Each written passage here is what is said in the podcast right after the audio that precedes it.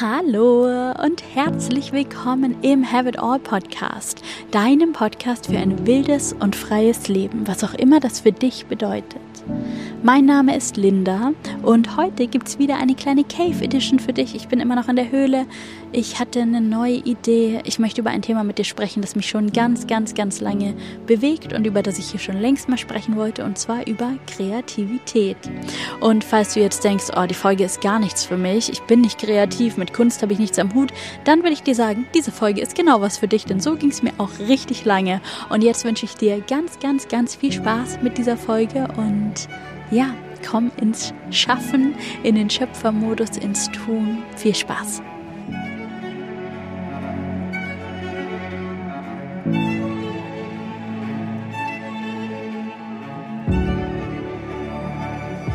Willkommen zu einer neuen Folge im Have It All Podcast. Willkommen zu einer neuen Cave-Folge.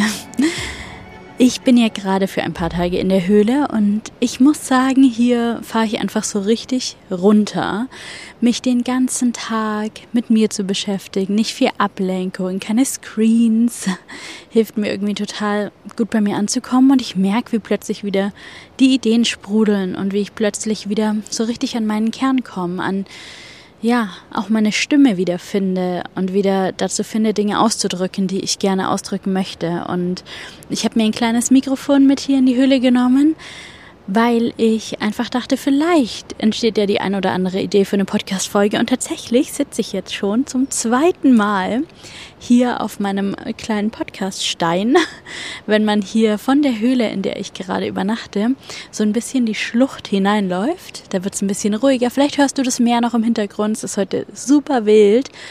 Vielleicht hörst du ein paar Vögel, vielleicht hörst du ab und zu mal ein bisschen den Wind. Ich hoffe trotzdem, dass die Qualität gut ist. Ich möchte einfach jetzt sofort loslegen mit den Gedanken, die ich jetzt habe und sie jetzt mit dir teilen und nicht erst warten, bis ich wieder zu Hause bin und dann vielleicht nicht die Zeit und die Ruhe und die Lust finde.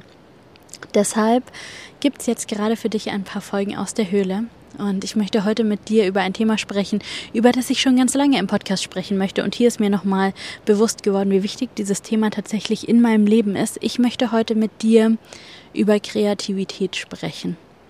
Über Schöpfertum, über Kreativsein. Und ich habe eine ganz schön weite Strecke mit diesem Thema hinter mich gelegt. Ich habe schon immer, fast mein ganzes Leben lang, diesen Glaubenssatz von ich bin nicht kreativ. Und ich habe so ein bisschen überlegt im Vorfeld zu dieser Podcast-Folge, wo dieser Glaubenssatz herkommt. Denn ich kann mich erinnern, dass ich als Kind beispielsweise super, super gerne kreative Dinge getan habe. Ich habe super gerne gebastelt, ich habe super gerne gemalt und ich kann mich erinnern, dass ich als Kind ganz, ganz oft wenn ich keine Schule hatte und Zeit hatte, meinen Kassettenrekorder unter den Arm genommen habe und ins Bad gegangen bin bei meinen Eltern im Haus. Da hatten wir eine Fußbodenheizung, da war es immer so schön warm und ich habe mich auf den Boden gelegt mit meinem Kassettenrekorder, habe mir Kassetten angehört und habe da mit meinen Stiften einfach auf Papier gemalt mit Buntstiften. Und das war so ziemlich meine liebste Beschäftigung. Ich kann mich, wenn ich an mich als Kind denke, dann kann ich mich eigentlich vor allem in zwei Positionen sehen. Entweder saß ich auf meinem Sofa in meinem Kinderzimmer und habe gelesen. Ich war so eine richtige Leseratte. Ich habe unglaublich viel gelesen oder ich habe gemalt.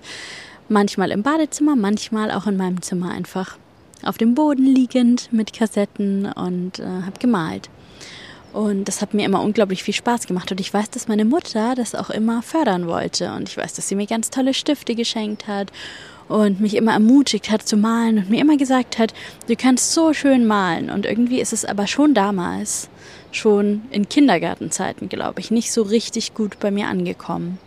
Und vielleicht kannst du mal überlegen, was du so über dich denkst und deine eigene Kreativität. Hältst du dich für kreativ? Denkst du, ja, dass du bestimmte Dinge gut kannst, gut bist in Kunst, in Handwerk oder was auch immer du auch noch zur Kreativität zählen möchtest. Da komme ich auch später noch dazu. Ähm, oder vielleicht geht es dir ähnlich wie mir und du hast einfach schon dein ganzes Leben lang gedacht, nee, sowas kann ich nicht, in sowas bin ich nicht gut. Dann vielleicht ändert diese Folge ein bisschen was für dich. Ich weiß, dass ich schon als Kind gar nicht so viele eigene Ideen nenne ich es jetzt mal, hatte. Ich weiß, dass ich immer Feuer und Flamme war, wenn mir ein Erwachsener oder ein anderes Kind irgendwie gezeigt hat, wie man was malen kann. Ich kann mich erinnern, dass irgendwann mein Opa mir beispielsweise gezeigt hat, wie man richtig toll Häuser malen kann. Und dann habe ich eine Weile nur Häuser gemalt und ich hatte so ein Nachbarskind und sie konnte richtig schöne Sonnenuntergänge malen, so mit Schattierungen im Wasser. Und dann habe ich eine Weile nur Sonnenuntergänge gemalt und es war überhaupt nicht so mein Ding, mir selbst irgendwie Motive auszudenken. Ich habe ziemlich schnell festgestellt, Dinge abzeichnen kann ich nicht so gut. da fehlt mir so ein bisschen die Technik. Und deswegen habe ich einfach ganz oft nachgezeichnet, was andere mir vorgezeichnet haben. Ich habe auch super gerne Dinge ausgemalt. Und vielleicht hat es auch damit zu tun, dass ich einfach das Gefühl hatte, ich bin nicht so wirklich kreativ. Ich erschaffe ja nichts eigenes. Ich male ja nur nach. Und meistens war es dann auch so, dass die Kinder, die mir das vorher gezeigt haben, das einfach besser konnten als ich. Ist ja auch klar, die haben es ja auch schon viel öfter gemacht. Und dann kam irgendwann die Schulzeit. Und ich kann mich erinnern, dass der Kunstunterricht für mich schon in der Schule einfach die Hölle war, schon in der Grundschule. Ich saß an so einem Tisch zusammen mit ein paar ganz netten, aber sehr künstlerisch begabten Mädchen, die so richtig toll ausmalen konnten beispielsweise. Und ich konnte es einfach nicht so gut. Und die wurden immer gelobt und die haben immer richtig gute Noten bekommen und ich wurde immer ein bisschen schlechter bewertet als die, weil es einfach so ganz starke Bewertungskriterien gab, wie man auszumalen hat. Mit dem Stift immer nur in die gleiche Richtung, nicht über die Linien. Und so habe ich einfach nicht ausgemalt. Und ich weiß, dass ich damals in der Grundschule einfach ganz fest abgespeichert habe, ich kann einfach nicht gut malen. Und vor allem auch nicht so gut wie die anderen Kinder dort. Und dann kam ich auf die weiterführende Schule und da ging es mir ganz genauso. Ich hatte eine gute Freundin, die konnte super malen. Die hatte eine große Schwester, die hat ihr tolle Dinge gezeigt und ähm, sie hat mir dann auch immer wieder, sie hat mir beispielsweise gezeigt, wie man eine Prinzessin malt mit einem echten Prinzessinnenkleid. Dann habe ich eine Weile Prinzessinnen gemalt und trotzdem hatte ich wieder das Gefühl, ich mache das zwar, aber so richtig gut kann ich es nicht. Und irgendwann habe ich es einfach gelassen. Irgendwann habe ich echt nur noch gemalt, gezeichnet, wenn ich musste, wenn wirklich Kunststunde war oder so. Und ich habe es einfach gelassen. Und dann habe ich angefangen zu studieren. Und vielleicht weißt du, dass ich ähm, Lehramt studiert habe. Ich bin zwar heute Psychologin, das ist so ein bisschen auf Umwegen passiert, aber eigentlich im Ursprung habe ich Lehramt studiert bis zu meinem ersten Staatsexamen. Und im Lehramt muss man so eine Entscheidung treffen für verschiedene Nebenfächer und man hat die Wahl zwischen Kunst, Musik, Sport und Religion. Und ich habe mich damals für Kunst entschieden weil ich weder besonders musikalisch bin, noch besonders sportlich in dem Sinn, wie es da verlangt wird. Ähm, und mit Religion habe ich gar nichts am Hut. Also blieb nur noch Kunst und ich habe mich dafür entschieden. Und ich musste damals, ich wollte mich an der Uni Augsburg einschreiben, da wo ich auch herkomme. Und ich musste damals zu einem äh, Kunsteinstufungstest. Und da musste ich an die Kunstfakultät fahren und dann wurden wir in so ein Zimmer geführt und da lag weißes Blatt Papier auf dem Tisch und es war so ein bisschen so ein Obstkorb aufgebaut und den mussten wir abzeichnen und es war ein super kompliziertes Unterfangen. Der Raum war nämlich von allen Seiten ne, ähm, mit Fenstern ausgestattet. Es fielen unglaublich viele Schatten. Es ja, ich habe es versucht, ich habe mein Bestes gegeben und ich habe direkt im Anschluss an diese, ja, an diesen Eignungstest das Ergebnis bekommen. Ich bin leider durchgefallen. Ich habe es nicht geschafft und ich kann jetzt nicht Kunst studieren. Ich muss jetzt ein Jahr warten und dann kann ich mich wieder bewerben und ich bin raus. Ich hätte fast geheult. Ich war verzweifelt und traurig und wütend und ich dachte auch so, wie soll man denn jemals diese Technik lernen? Ich hatte einfach dieses Bild von, es gibt Menschen, die sind kreativ und ja, irgendwie ja, skillful geboren, die wissen, wie sowas geht, die sehen so ein Stillleben und die können es einfach abzeichnen, weil sie warum auch immer einfach da ein Talent dafür haben. Und es gibt Menschen, die können das nicht. Ich war mir aber sicher, wenn mir jemand zeigen würde, wie das geht, dann würde ich vielleicht nie daran kommen, wo jemand ja, ich würde es vielleicht nie so zeichnen können wie jemand, der einfach von Natur aus talentiert ist. Aber es gibt doch auch Techniken hinter dem Ganzen. Und ich habe einfach so viel Wut gespürt darüber, dass ich weder in der Schule noch dann später an der Uni jemals diese Techniken gelernt habe, sondern dass es einfach immer nur darum ging, ja, ähm, die Dinge einfach können zu müssen. Und es hat mich immer, immer, immer weiter von der Kunst entfernt. Ich habe damals sogar noch Interesse gehabt, auch für Kunstausstellungen beispielsweise. Ich bin häufig ins Museum gegangen, in Ausstellungen und ich habe mich immer richtig dumm gefühlt. Ich hatte immer das Gefühl, ich verstehe hier überhaupt nichts. Ähm, es reicht irgendwie nicht zu sagen, das finde ich schön und das gefällt mir nicht so gut, ähm, sondern man muss da tieferes Sinn dahinter entdecken. Und ja, ich habe einfach gemerkt, das ist alles nichts für mich. Und ja, trotzdem wollte ich natürlich Lehramt studieren und war irgendwie damit konfrontiert, dass ich es irgendwie in dieses Kunststudium schaffen muss, weil es einfach eine Voraussetzung dafür war.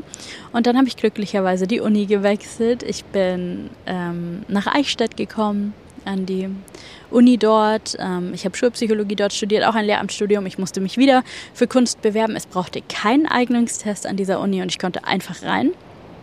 Und da habe ich zum ersten Mal wieder so ein bisschen Spaß gefunden, weil ich gemerkt habe, Kunst ist so vielfältig.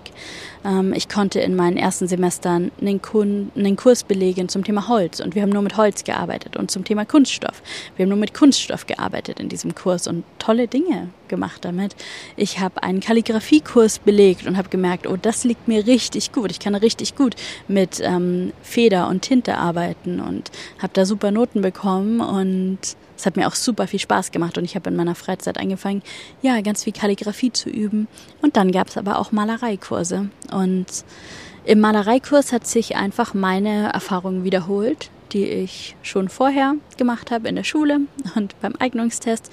Es wird einfach erwartet, dass man das alles schon kann. Und wir wurden vor Leinwände gestellt und wir sollten Stillleben malen. Und ich konnte natürlich immer noch nichts, weil woher soll ich es denn können?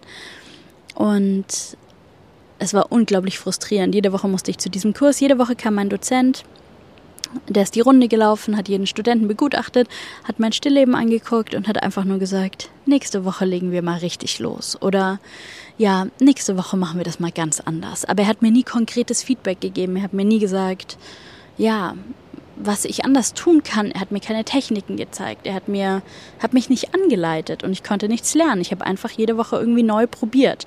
Und irgendwann hatte ich so viel Frust und so viel Wut in mir, dass ich einfach das ganze Bild, das ich schon gemalt hatte, mit so schlammiger brauner Farbe übermalt habe. Und die, in dieser Woche kam er vorbei an meinem Bild und meinte, jetzt wird's langsam.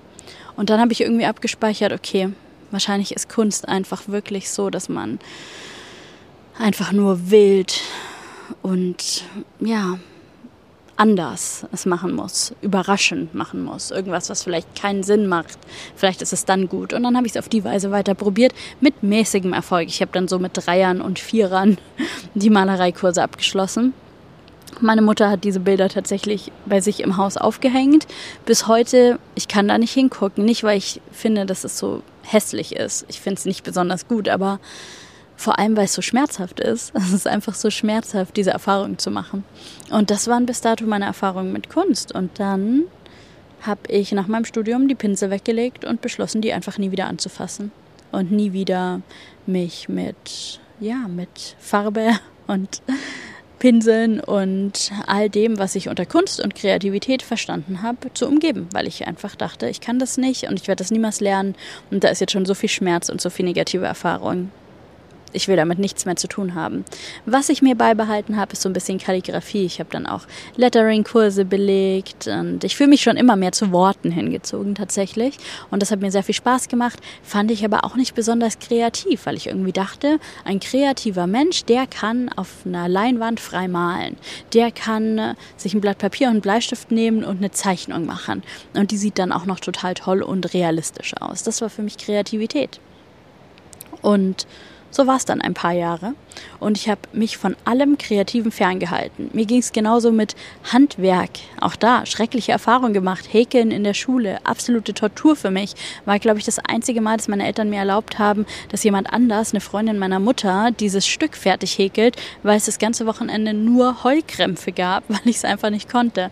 Und so waren meine Erfahrungen mit Kreativität und dem, was ich unter Kreativität verstanden habe.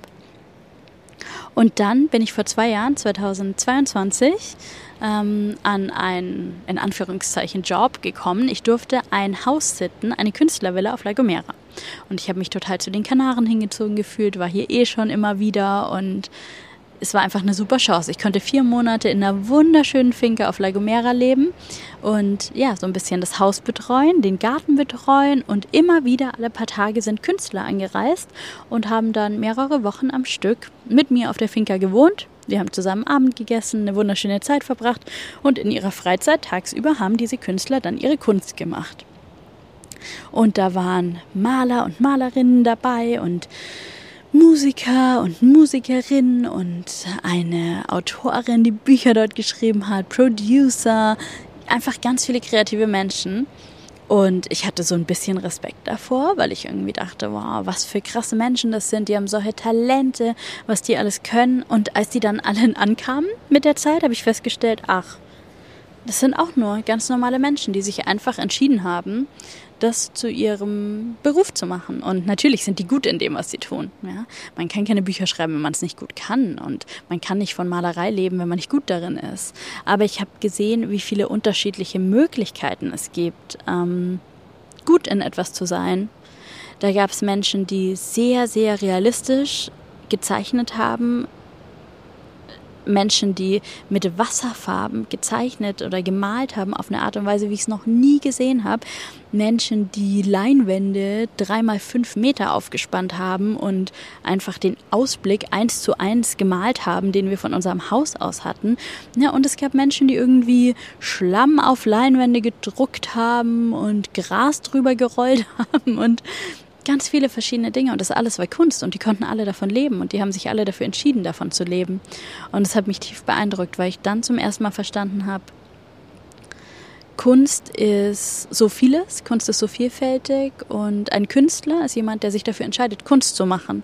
Und es steht niemandem zu, das zu bewerten. Mir darf natürlich irgendwas besser gefallen als was anderes, mir persönlich, in meiner persönlichen Meinung, aber nichts ist gute Kunst oder schlechte Kunst, sondern alles ist einfach Kunst und Kunst ist frei von Bewertung. Und das hat mich so tief beeindruckt, dass ich mir später aus diesem Grund und auch um meinen Körper so ein bisschen zu ehren, ein Tattoo habe stechen lassen auf meine Hüfte. Da steht ganz groß Art, Kunst, weil ich verstanden habe, dass Kunst frei von Bewertung ist, weil ich möchte, dass auch mein Körper frei von Bewertung ist und weil mich diese Erfahrung in der Künstlerresidenz so, so, so tief beeindruckt hat. Und was tatsächlich passiert ist im Laufe der vier Monate ist, dass ich wieder angefangen habe zu produzieren, Kunst zu erschaffen. Und es hat damit angefangen, dass wir in so einem kleinen Schrank noch alte Acrylfarben gefunden haben und mein Partner damals sich eine Leinwand aufgestellt hat und einfach angefangen hat zu malen. Und dann kam er plötzlich und meinte so, hey, hast du Lust, äh, auch was zu malen? Und wir hatten nicht mal Pinsel, wir haben so Stöcke im Garten gesammelt und da die Farbe drauf und eingetunkt und dann über die Leinwand. Und dann habe ich zuerst gesagt, nee, du, ich kann nicht malen. Mein Glaubenssatz eben, ich kann nicht malen. Ähm, ist nichts für mich. Mal du mal weiter, ich schau dir zu. Und er hat mich immer wieder ermutigt. Er hat gesagt, probier's doch mal. Es ist doch nicht schwer, probier's doch mal. Und dann habe ich diesen, diesen Holzstock, den ich im Garten gefunden habe, in Farbe getunkt und ihn einfach über die Leinwand gezogen und es sah so schön aus. es sah einfach so schön aus. Ich habe es irgendwie geschafft, so einen bestimmten Winkel und ich weiß auch nicht genau, was passiert ist, aber es hat ein wunderschönes Muster ergeben und ich habe angefangen zu weinen, weil ich nicht glauben konnte, dass es so schön ist und dass ich das erschaffen habe und dass ich sowas scheinbar kann. Und ich habe es mir ausgeschnitten, ich habe es in mein Tagebuch geklebt. Ich schaue es mir heute noch manchmal an. Und das war der Start.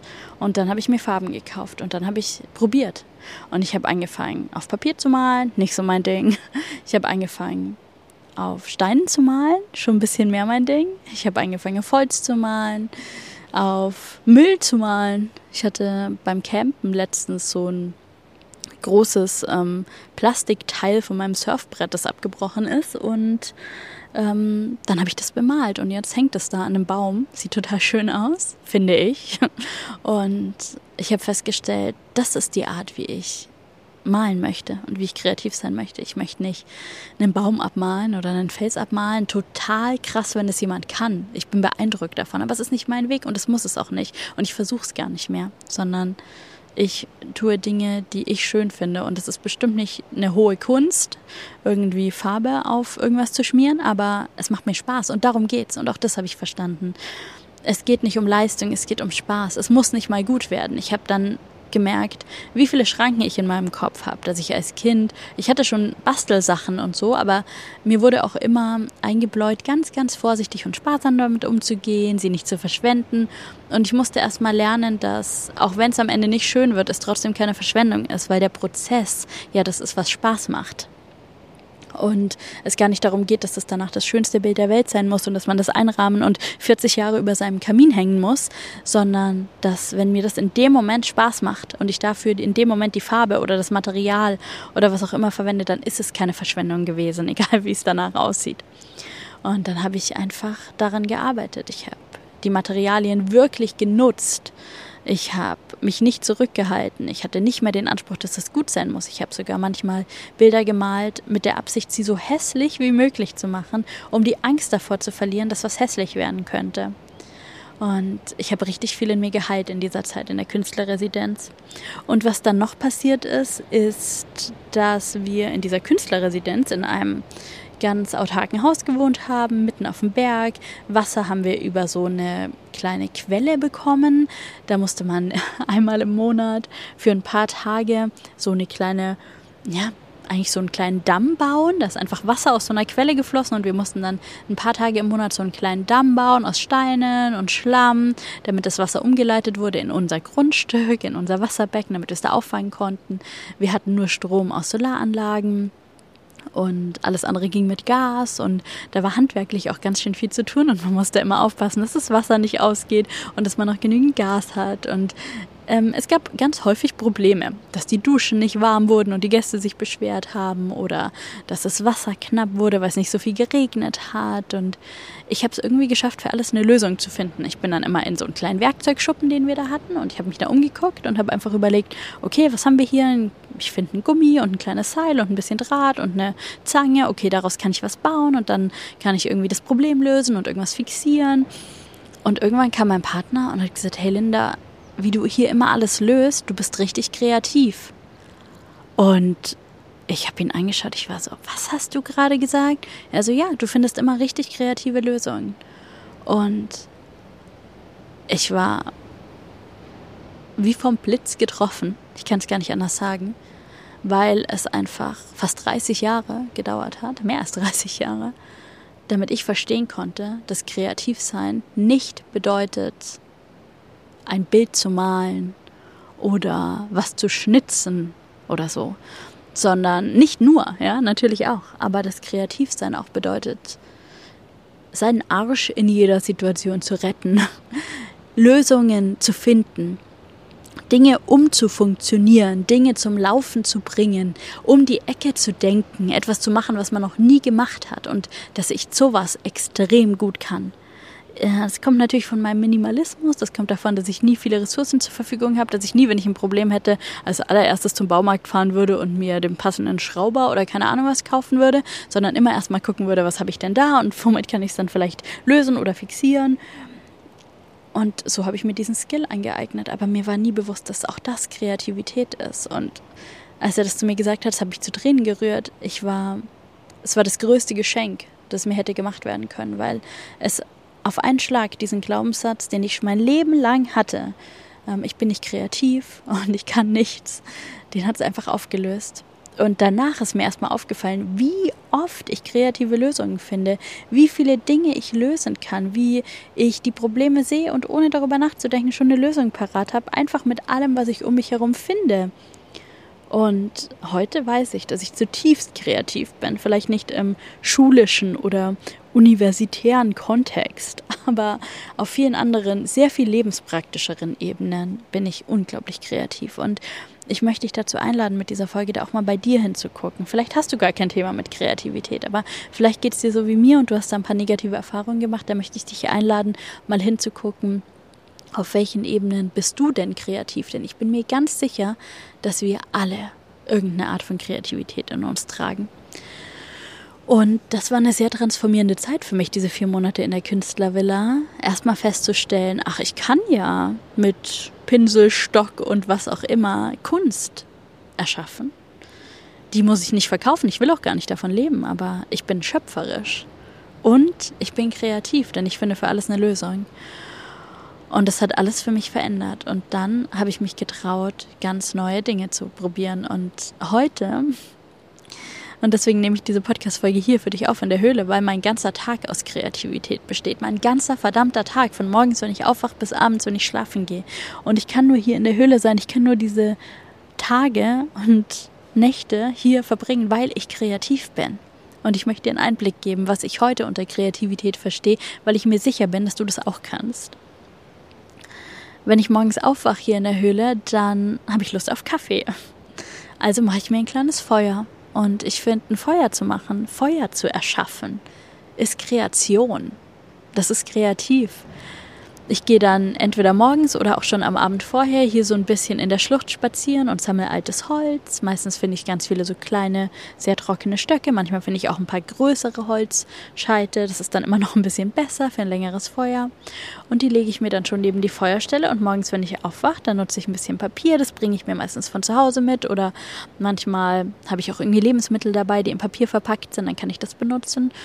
Und dann baue ich mir so eine kleine Feuerstelle. Ich stelle dann so Steine, ein bisschen größere Steine, in einen Kreis, meistens so neben meinem Schlafplatz, damit das Feuer so ein bisschen begrenzt ist. Und in die Mitte von diesem Steinkreis, der hat vielleicht so 30 Zentimeter Durchmesser, in die Mitte von diesem Steinkreis schichte ich dann zuerst Papier und dann so kleine Stöcke und ein bisschen was Getrocknetes und dann immer größere Stöcke, bis, bis ich so einen richtigen Holzhaufen habe. Und dann zünde ich das Papier an und meistens entzündet sich das dann ganz gut. Und wenn nicht, dann muss ich noch ein bisschen Holz nachlegen. Ich bete schon auch jedes Mal, hoffentlich brennt es, hoffentlich brennt Ich habe keine Anzünder und nichts, aber es brennt irgendwie jedes Mal. Manchmal muss ich noch ein, zwei Mal ein bisschen nachlegen oder noch mal ein bisschen Papier, aber es brennt dann meistens. Und dann sitze ich da und wärme mich auf nach einer kühlen Nacht am Feuer. Und wenn das so ein bisschen runtergebrannt ist, dann stelle ich da meinen Topf drauf, den ich mitgebracht habe. Und ja, dann fülle ich da Wasser ein und warte, bis das Wasser kocht. Und es ist einfach für mich immer wieder zu sehen, immer wieder so krass zu sehen, wie auch das natürlich irgendwie Kreation ist. Man hat eiskaltes Wasser, was sich über Nacht so richtig abgekühlt hat und man kann ein Feuer erschaffen, das einen Topf erhitzt, so dass sich darin Wasser erhitzt. Und auch dann finde ich wieder kreative Lösungen. Ich möchte natürlich nicht unendlich viel mit in die Höhle schleppen. Also nehme ich meistens meine Thermoskanne, die ich sowieso dabei habe, um Wasser daraus zu trinken und fülle da Kaffeepulver rein, das ich mitgebracht habe. Und dann fülle ich da das ähm, heiße Wasser drauf und warte ein paar Minuten, bis sich der Kaffee so abgesetzt hat. Und dann habe ich wunderbar frischen, schönen, gebrühten Kaffee. Und so startet mein Tag in der Höhle. Und dann mache ich es mir meistens so ein bisschen gemütlich, räume meinen Schlafsack zusammen, dann kann ich da bequem drauf sitzen und dann habe ich ja gar nichts vor und gar nichts zu tun.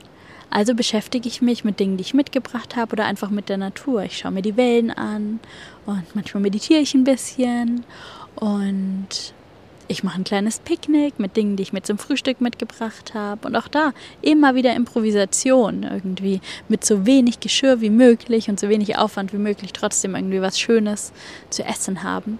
Und dann bringe ich so den Tag rum mit Lesen. Manchmal kommen andere Menschen vorbei, die auch in der Höhle wohnen und dann unterhalten wir uns. Ähm, ich habe Strickzeug dabei diesmal tatsächlich. Ich habe gerade erst angefangen zu stricken. Ich habe ja, wie ich gerade schon gesagt habe, diese bisschen traumatische Häkelerfahrung und war mir eigentlich ziemlich sicher, danach auch nie wieder Wolle in die Hand zu nehmen.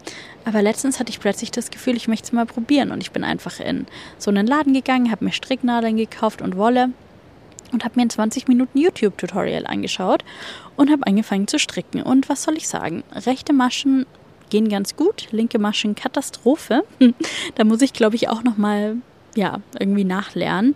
Und insgesamt, ich würde nicht sagen, dass ich ein Naturtalent bin. Ich bin jetzt schon eine Weile dran. So ein paar Tage habe ich immer mal wieder gestrickt. Und ja, mittlerweile ist dieses Stück, das ich gestrickt habe, doppelt so breit wie am Anfang. Ich habe irgendwie die Anzahl der Maschen verdoppelt. Weiß ich auch nicht genau, wie das passiert ist. Ist mir aber ehrlich gesagt auch total egal ja, so wie das jetzt aussieht, werde ich wahrscheinlich so schnell keinen Pulli stricken. Wäre cool, wenn ich es irgendwann mache. Ist aber auch total egal, wenn ich nie in meinem Leben einen Pulli stricke. Weil ich sitze dann hier in meiner Höhle, schaue aufs Meer, neben meinem kleinen Feuerchen und stricke. Und damit geht es mir gut. Und ob da irgendwann mal ein Pulli oder ein Schal oder Handschuhe oder irgendein anderes Kleidungsstück rauskommt, ist eigentlich total egal. Und auch da möchte ich dich einfach motivieren. Es geht nicht ums Ergebnis. Es geht nie ums Ergebnis. Ein tolles Ergebnis ist ein Extra, ein Pluspunkt. Wenn dich ein Ergebnis motiviert, dann nutzt es für dich. Aber du brauchst es nicht. Es geht wirklich einzig und allein ums Machen, darum irgendwas zu tun. Wie viele Menschen fangen nie an zu stricken, weil sie denken, Pulli kriege ich eh nie hin? Wie viele Menschen fangen wie ich nie an zu malen, weil sie denken, ja, äh, so richtig realistisch kriege ich das jetzt aber sowieso nicht hin. Darum geht es doch gar nicht. Es geht um den Prozess, es geht darum, es zu tun. Ja, ich stricke dann also, ich habe ein paar Acrylfarben dabei, manchmal male ich auf ein Blatt Papier, mache ich ja nicht so gern, mache ich aber manchmal. Manchmal male ich auf einen kleinen Stein oder schreibe eine kleine Botschaft drauf für den nächsten, der hier in der Höhle schlafen wird. Mm, ich lese ganz viel und ja, manchmal lege ich mir Orakelkarten. Ich habe ein paar Perlen dabei. Ich habe nämlich angefangen, so kleine Armbänder zu machen mit so bunten Perlen. Die habe ich hier in so einem Laden gefunden mit so einem durchsichtigen Faden und ein Fußkettchen habe ich schon gemacht, ein blaues Fußkettchen. Ich finde, es sieht ganz süß aus. Dann gehe ich hier auf den Markt und sehe die Leute, die den ganzen Tag nichts anderes machen als Fußkettchen basteln mit richtig tollen Kristallen. Und ich finde es auch, ehrlich gesagt, tausendmal schöner als das, was ich gemacht habe. Aber darum geht es doch nicht.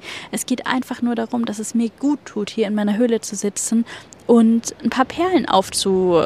Wie nennt man das? Aufzufädeln damit ein Fußkettchen entsteht. Und ob das das schönste Fußkettchen ist, das die Welt jemals gesehen hat, ist total nebensächlich. Ich muss es nicht mal tragen. Ähm, ich trage es aber, weil ich es irgendwie trotzdem auch ganz schön finde. Ich will dir nur sagen, es geht darum zu tun und nicht darum, irgendwas zu erreichen. Wir sind niemandem was schuldig, uns selbst nicht und anderen Menschen erst recht nicht. Und niemandem steht es zu, das zu bewerten. Und wenn du die Perfektion loslässt, die Perfektion, dass das jetzt das schönste Fußkettchen der Welt werden muss, dann wird dein Leben so viel leichter, weil du dann einfach genießen kannst, es zu tun. Und es zu tun ist einfach immer so viel besser, als es nicht zu tun. Und ich sag's dir ganz ehrlich, ich könnte nicht hier in der Höhle den ganzen Tag sein, wenn ich mir nicht erlauben würde zu malen, wenn ich mir nicht erlauben würde zu stricken, wenn ich mir nicht erlauben würde, kleine Fußkettchen zu basteln, weil was würde ich denn dann den ganzen Tag tun? Wahrscheinlich rumsitzen und darüber nachdenken, wie unvollkommen ich bin und was ich alles nicht so gut kann und an meinen Zweifeln zugrunde gehen, mich langweilen, mich nach meinem Handy, meinem Laptop sehen und dann würde ich nach Hause fahren und keine zweite Nacht bleiben. So würde mein Tag dann aussehen. Aber ich habe diesen Perfektionsanspruch losgelassen. Und das Traurigste daran, dass die Kunst für mich so lange so ein Tabuthema war, ist eigentlich, dass mir dann gar nicht mehr so viel übrig blieb zu tun. Klar, ich habe irgendwie meine Zeit auch mit anderen Menschen verbracht, aber so als Single ohne Kinder hat man ja schon auch viel Zeit und ich habe einfach richtig viel Zeit vor Screens verbracht. Ich habe einfach richtig viel durch Instagram gescrollt. Vielleicht weißt du auch, dass ich super gerne Sims spiele. Immer noch, wie so eine Zehnjährige. Aber es macht mir manchmal Spaß. Habe ich super viel gemacht. Ich habe ganz viele Stunden mit solchen Dingen verbracht. Und manchmal, wenn ich jetzt zu Hause stricke, dann gucke ich mir auch nebenbei eine Serie an oder so. Aber ich stricke halt auch dabei. Und es fühlt sich einfach für mich ganz, ganz, ganz anders an. Und hier unten in der Höhle gibt es eh nicht die Option, sich irgendwas reinzuziehen oder durch irgendwas zu scrollen, weil kein Netz, kein Akku, keine Möglichkeit, das Handy zu laden. Und wieder zur Kunst zurückgefunden zu haben, macht mich frei davon. Es hilft mir, weniger Screentime zu haben. Es hilft mir, bewusster im Hier und Jetzt zu sein, dabei sogar noch was zu erschaffen. Es hilft mir, bewusster auch, ja, meinen Geist ganz ganz aktiv zu halten, in einem positiven Sinne, weil ich schon oft merke, dass ich mich durch Konsum von Social Media, von Serien, Filmen und so weiter einfach auch betäube. Zack, 45 Minuten rum, man hat es nicht mal gemerkt, so ungefähr. Das passiert dir beim Stricken oder so, höchstens wenn du mal in so einen richtigen Flow-Zustand kommst. Und das ist was sehr, sehr Kreatives und Produktives. Und Vielleicht hat dich die Folge jetzt eingeladen, irgendwas auszuprobieren. Ähm, dann möchte ich dich auch einladen,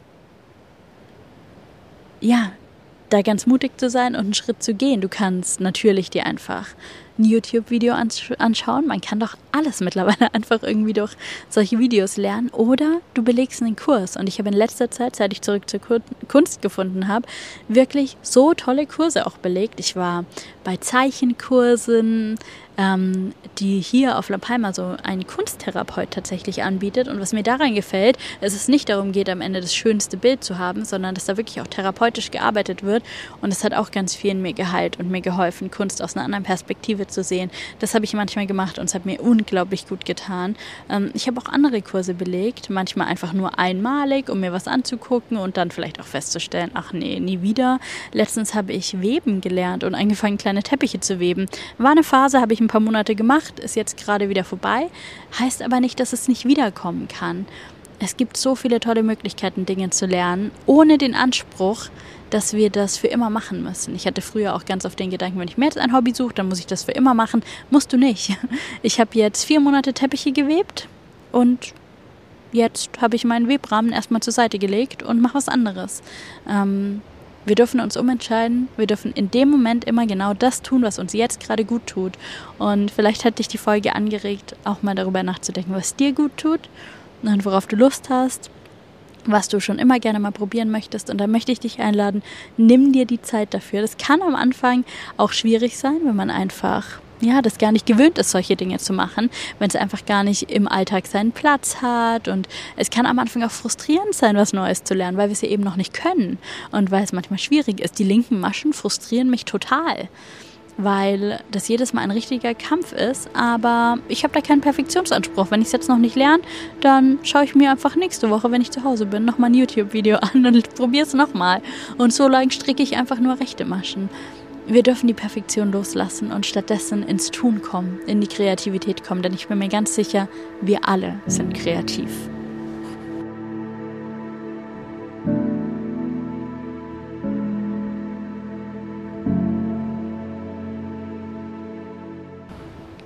Danke, dass du in dieser Podcast-Folge wieder mit dabei warst. Es war mir so eine Herzensangelegenheit, mit dir über Kreativität zu sprechen, über Kreation und ja, in einem gewissen Maß auch über Improvisation, was Neues lernen. Ich möchte dich einladen, neue Dinge zu tun. Ich möchte dich einladen, richtig bei dir anzukommen, dich nicht mehr klein halten zu lassen von Dingen, die du über dich denkst und die du irgendwann fälschlicherweise vielleicht über dich selbst gelernt hast. Du kannst alles machen, was du willst. Du wirst vielleicht nicht in allem in diesem Leben noch die oder der Beste werden, musst du aber auch gar nicht. Das soll dich nicht davon abhalten zu starten. Probier Dinge aus, probier Neues aus. Und erzähl mir super gern davon, wenn du Lust hast. Ja, und ich möchte dich einladen, wenn du Lust auf neue Erfahrungen hast, wenn du Lust hast, was Mutiges zu tun, dann komm mit mir diesen Sommer im Mai und im Juni nach Denia ans Festland in Spanien an die Costa Blanca. Ich öffne mein Haus für dich. Eine Villa, fünf Frauen. Wir werden eine wunderbare Woche haben. Ganz viel Spaß, auch ganz viel Kreativität. Dafür wird es auch Raum geben und vor allem ganz viel Neues. Wenn du Bock hast, wenn du mutig bist, Schau in die Show Notes, da findest du alle Informationen dazu und ich freue mich unendlich, wenn du dabei bist. Schreib mir super gerne Nachricht, wenn du noch Fragen hast und bis dahin wünsche ich dir eine wunderbare Zeit. Mach's gut, lass es dir gut gehen und bis bald. Have it all.